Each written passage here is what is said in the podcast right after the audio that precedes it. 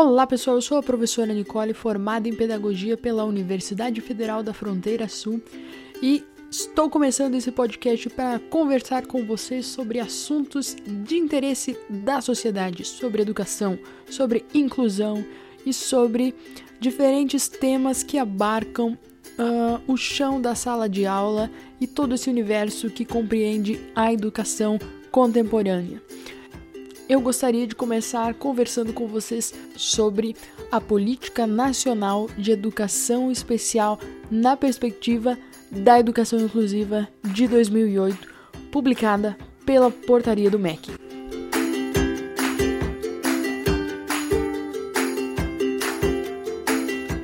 Essa política, ela é a política nacional vigente na nossa educação e ela trata sobre a educação no modo geral. Mas tomando como um princípio, como um conceito norteador a educação inclusiva. O que isso significa? Ela toma a inclusão como o objetivo principal da educação nacional brasileira, incluindo as redes públicas, estaduais, municipais, quanto as redes particulares de ensino. Isso abarca também as redes de ensino superiores, tanto federais como estaduais, como de iniciativa privada ou universidades comunitárias.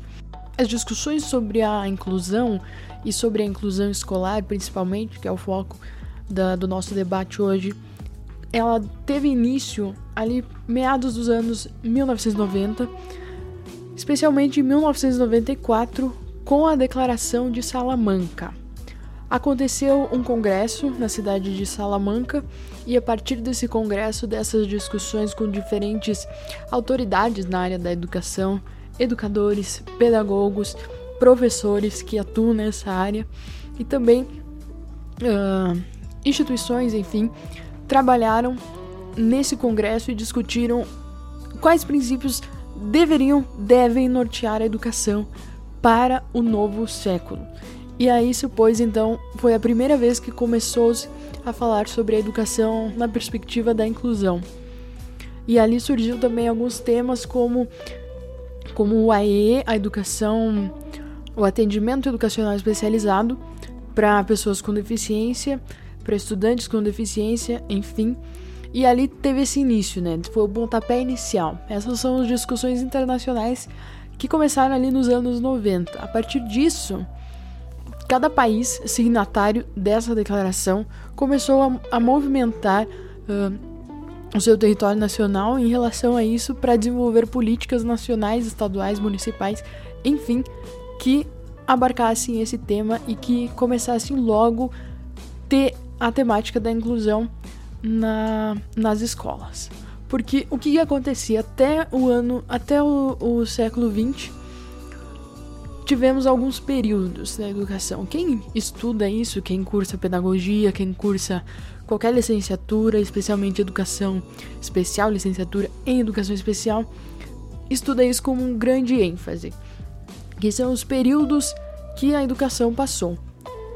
O primeiro período que a gente conhece, e aqui eu tomo como base, uh, as, as autoras, pesquisadoras, educadoras Toma e Kramer e também Lopes e Fabris. É, vou deixar na descrição todas as minhas referências e elas falam sobre esses períodos, né? Lá pelo século XV ao XVIII, mais ou menos, não se tinha a inclusão. As pessoas com deficiência ou qualquer qualquer necessidade especial educacional, elas eram mantidas fora da escola, fora do convívio social da sociedade de um modo geral. Então se tinha a exclusão. Anos mais tarde, ali no, no início do século XIX, se tem então, começa a se pensar em instituições para atender essas pessoas, essas crianças com deficiência, com alguma dificuldade de aprendizagem. Então, a partir disso, se tem então a inclusão numa perspectiva segregadora porque aí segrega essas pessoas, pega todas essas pessoas com deficiência uh, e coloca nessas instituições, nesses locais, nesses prédios, nessas, podemos dizer, centros especializados de atendimento. E aí se tem então a escola para surdos, se tem o Instituto para os Cegos, uh, começa a se pensar nas APAES para as pessoas com síndrome de Down, com outras deficiências intelectuais. E aí se tem então essas instituições que não mais excluíam essas pessoas da sociedade, mas que continuavam separando elas do convívio uh, com as pessoas sem deficiência. E aí, depois de muito tempo, esse é um conceito que está muito enraizado nas pessoas. Quando a gente pensa a educação para os surdos, um exemplo. As pessoas pensam, ah, a melhor coisa para a educação dos surdos é que se tem uma escola especializada, com profissionais especializados, professores surdos, que falem a língua de sinais nesses espaços e que assim os surdos eles tenham um contato mais mais profundo na Libras. E sim, isso é uma boa coisa, eu não sou contra esse conceito, mas você pensa, um surdo que vai para uma escola que só tem surdos, que só tem professores surdos, só tem contato com esse tipo de pessoa, ele está incluído, ele está tendo uma vida normal ou ele está sendo simplesmente separado das outras crianças. Então esse é um ponto para nós pensarmos, né? Não é uma crítica, não é uma, não é dizer que isso não é bom, mas é um ponto para a gente questionar, para que a gente reflita sobre. Então esse conceito do, das instituições especializadas é um conceito que está muito enraizado na nossa sociedade, no nosso pensamento. Uh, anos mais tarde, então, ali no final do século, no início do século XX, mais para metade, assim, do século XX, começa a pensar então que não era bom, que, que não era legal que essas pessoas, que essas crianças, que esses suje, sujeitos ficassem nessas instituições separadas das outras pessoas. Então, o que, que se pensa? Pensa-se em, em, políticas que integrem essas pessoas às pessoas sem deficiência. Esse é um, é, esse é um ponto que eu, que eu quero dar bastante ênfase. Uma pessoa com deficiência, esse é o termo que a gente utiliza atualmente, pessoa com deficiência, e a sigla é PCD, mas a gente prefere, uh, as pessoas com deficiência preferem que use o termo uh, por extenso, não dizer PCD, porque daí meio que, que, que diminui a pessoa com deficiência a uma sigla. Vocês conseguem entender? Deixem uh, nos comentários depois. E uma pessoa sem deficiência, ela não é uma pessoa normal. Ela é simplesmente uma pessoa sem deficiência. Então, fechando esse parênteses, a gente volta. Então começa a se pensar nas políticas uh, integradoras, né? Para integrar essas. Oh, uma palavrinha difícil, né? Para integrar essas pessoas nas, nas escolas e nesses outros espaços. Só que o que, que acontecia? Se pensou nessa política, foi uma coisa, um avanço para esse período, mas o que se tinha? Uh, tudo bem, uh, o aluno surdo vai para a escola. Ele pode ir para a escola, ele deve ir para a escola comum, a escola regular comum, sem ser a escola especializada somente para surdos. Alô, alô, moto que está passando? Tudo bem, o surdo vai ir para a escola comum. As pessoas vão saber falar Libras com ele? Vai ter um intérprete disponível? Intérprete que saiba Libras, que traduza a professora que vai estar lá falando em português com as outras crianças e também com esse aluno surdo. Então, inicialmente, essas políticas elas não previam isso. Uh, e aí as pessoas com deficiência, principalmente com deficiência intelectual, com alguma, com alguma dificuldade de aprendizagem, né, que não uma, uma deficiência em si, um laudo de uma deficiência em si, elas ficavam um pouco desassistidas. Um pouco não, elas ficavam totalmente desassistidas a partir dessa política integracionista, porque aí eles iam para a escola e ficavam o, o, o, ponto fora da curva, né? O peixinho fora da água dentro desses espaços. E aí então começou-se a pensar então em agrupar esses sujeitos nessas escolas, nas escolas comuns, mas então em salas especiais. Vamos juntar todas as crianças com deficiência e botar numa sala separada. Que também não era muita diferença, por exemplo, de uma escola especializada, de uma instituição especializada. Porque ah, vamos pegar uma, uma sala especial para surdos. 20 crianças surdas iam para a escola, chegavam na sua sala, Ficavam com a professora que falava em Libras com eles, que ensinava tudo em Libras, a língua portuguesa escrita. Eles iam pro lanche, na hora do recreio, com os amigos surdos, conversavam entre eles, voltavam do lanche, voltavam no intervalo e voltavam para a sala com a professora que falava em Libras com ele. Eles estavam incluídos, eles estavam uh, integrados à sociedade escolar? De certa forma, sim e não, porque eles estavam indo lá, eles estavam vivendo com outras pessoas diferentes deles, mas eles não estavam tendo um contato social. Porque eles só tinham contato entre eles e entre as professoras, os professores que falavam em Libras com eles. Mas mesmo assim, eles continuavam excluídos do ambiente escolar, da interação escolar que, que a integração deveria proporcionar. Então, a partir de muito estudo, a partir de muita discussão, então, ali nos anos 90, percebe-se que a integração ela não estava uh, sendo a melhor opção para as crianças com deficiência, para os estudantes com deficiência. Isso falando da, do ensino fundamental, ensino médio, né? Quem dirá ainda mais na educação superior, na pós-graduação, era ainda mais complicado. Então, a partir dessas discussões, se pensa então que a inclusão deva ser o norte para a educação, a inclusão de todos e pensando em possibilidades de acesso, não somente acesso, mas de permanência dessas crianças, disponibilizando então o atendimento especializado na escola. Uh, segundo o professor, aqui no estado de Santa Catarina tem-se a lei da segunda professora, que é a, a professora tem a professora regente da sala, pensando ali nos anos iniciais, a professora alfabetizadora. E a segunda professora, a, a, a professora que vai ficar com o aluno com deficiência do lado, auxiliando o aluno e fazendo essa ponte entre tanto entre as crianças sem deficiência quanto a professora regente, mantendo esse diálogo e auxiliando mais de perto o aluno com deficiência. Isso falando do contexto do estado de Santa Catarina. E aí, para as crianças surdas nos, nos anos iniciais, então tem-se a professora bilíngue, tem o atendimento no contraturno do ensino da Libras e da, da língua portuguesa escrita.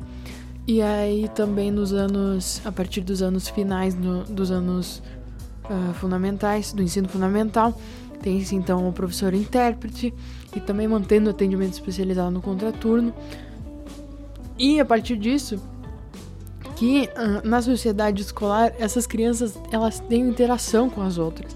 E não mais tendo turmas especiais separando essas crianças das outras. Então uh, e tendo como prática a, a, inclusão no contexto da escola pensando então na inclusão escolar das crianças com deficiências das pessoas com deficiências e então voltando para a política que foi mencionada lá no início da nossa conversa. Não quero que esse episódio fique muito longo, então falando sobre a política de 2008. Ela é um marco, é um avanço legal, político e conceitual na educação nacional brasileira. Por que, que eu digo com tanta prioridade que essa política é um marco?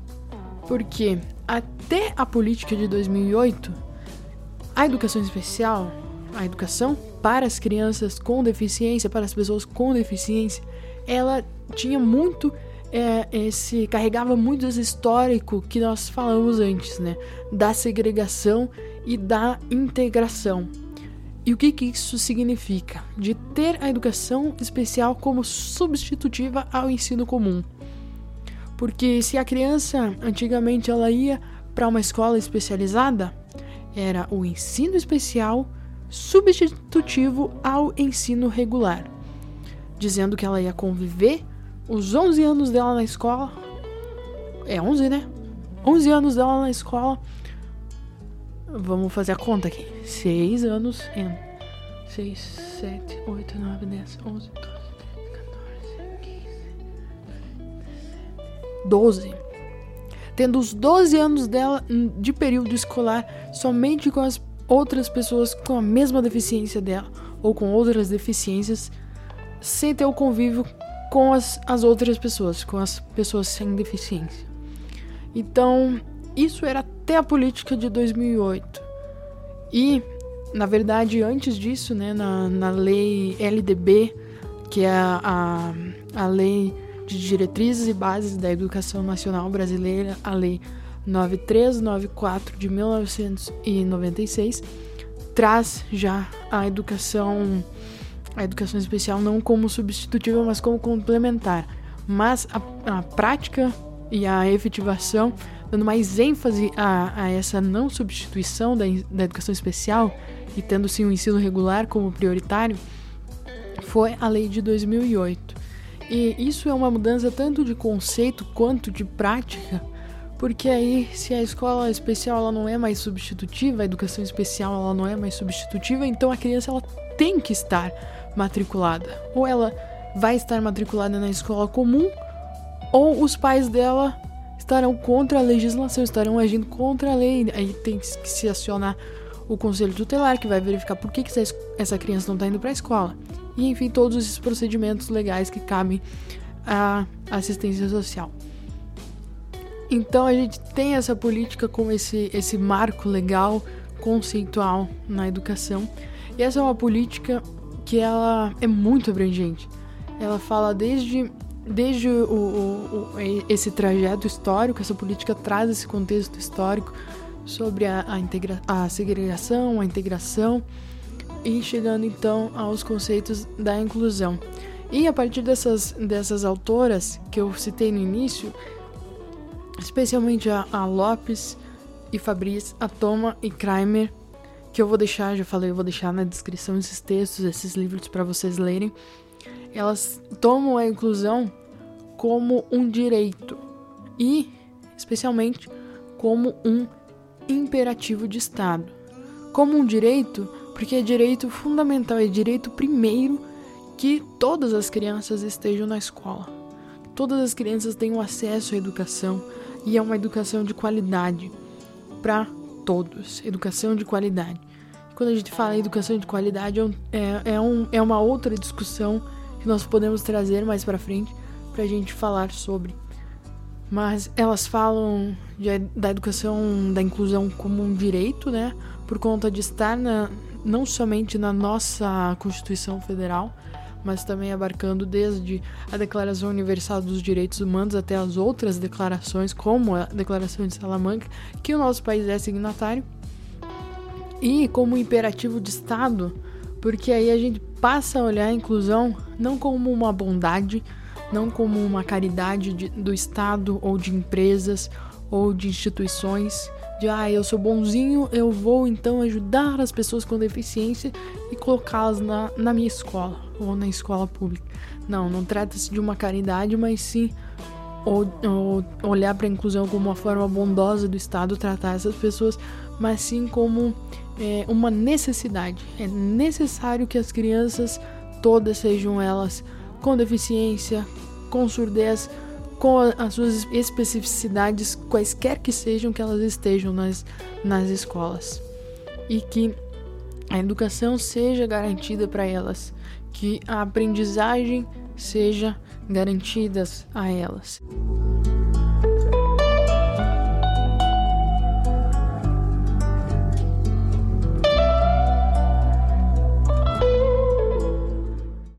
Fechando aqui a nossa conversa, a gente pode uh, discutir mais sobre isso em outros episódios. As dúvidas que vocês tiverem, a gente pode estar tá comentando, conversando depois. E se tiver algum ponto específico desse nosso diálogo que ficou em aberto, eu espero que tenha sim questões, que vocês comentem aqui embaixo, que vocês entrem nas minhas redes sociais e me mandem e falem para mim quais foram as suas dúvidas. Mas fechando então com a fala de uma professora minha que sempre falava isso na, no meu período de graduação, era que o professor só é professor, a professora só é professora quando o seu aluno aprende. Se você só fala, fala, fala lá na frente da sala de aula, escrevendo no quadro branco, e as crianças, as pessoas não estão entendendo nada, então você não é um professor. Um professor só é professor quando seus alunos aprendem. Então a inclusão ela é efetiva quando as crianças estão aprendendo, quando elas estão convivendo com os diferentes e aprendendo a se desenvolver a partir disso. Esse foi o nosso diálogo de educação com a professora Nicole. Vocês comentem aqui embaixo o que vocês querem nos próximos episódios. E se foi legal, vocês também me falem. Eu preciso do feedback de vocês. Preciso desse retorno, ah, dessa avaliação do nosso programa. E que é nosso porque vocês fazem parte dele também se cuidem, mantenham-se distante por enquanto, usem máscara, uh, higienizem suas mãos e é isso aí, pessoal. Abração!